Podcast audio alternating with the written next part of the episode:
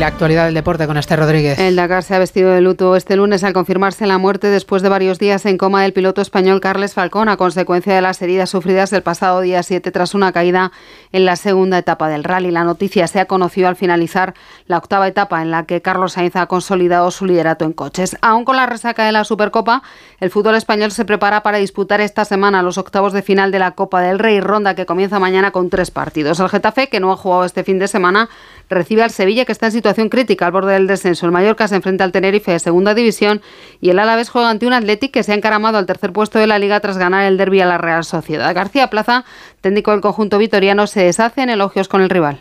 Sí, pero es que el Atleti yo creo que todavía ido a más, hay que reconocerlo. Para mí, siempre lo dije, para mí Valverde es una debilidad. Para mí es uno de los mejores entrenadores del fútbol español, pero además de siempre. Y ver a su Atlética ahora es una delicia. Eh, aparte que tiene muy buenos jugadores, eh. cuidado, que eso es como todo siempre, además él lo sabe, si no tienes muy buenos futbolistas no puedes ir tercero en Liga Española.